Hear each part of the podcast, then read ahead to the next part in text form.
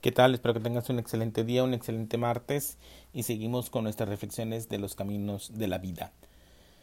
El espacio es necesario. Sin espacio no hay libertad. Hablo desde el punto de vista psicológico. Solo cuando estamos en contacto, cuando no hay espacio entre el observador y el observado, hemos establecido una relación total. Por ejemplo, con un árbol. Uno no está identificado con el árbol, con la flor, con una mujer, un hombre o lo que fuere.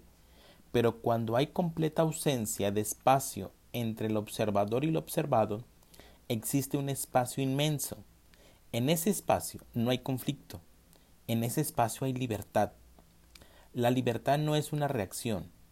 Uno no puede decir, bueno, soy libre. En el momento en que uno dice que es libre, no es libre, porque se haya consciente de sí mismo como estando libre de algo. Por lo tanto, está en la misma situación que un observador observando un árbol. El observador ha creado un espacio y en ese espacio engendra conflicto.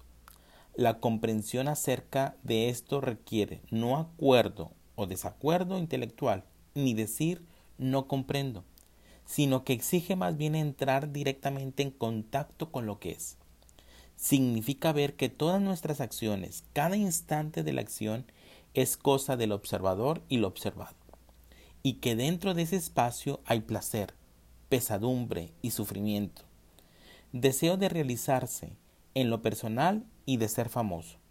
Dentro de ese espacio no hay contacto con nada. El contacto, la relación tiene un significado por completo diferente cuando el observador ya no se separa más del observado existe un espacio extraordinario y hay libertad. Por eso, cuando hay espacio, no hay libertad.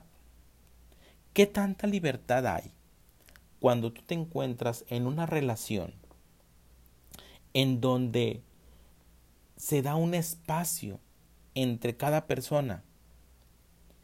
Por eso la pregunta o por eso el cuestionamiento, la libertad tiene una reacción. ¿Qué tanto eres libre?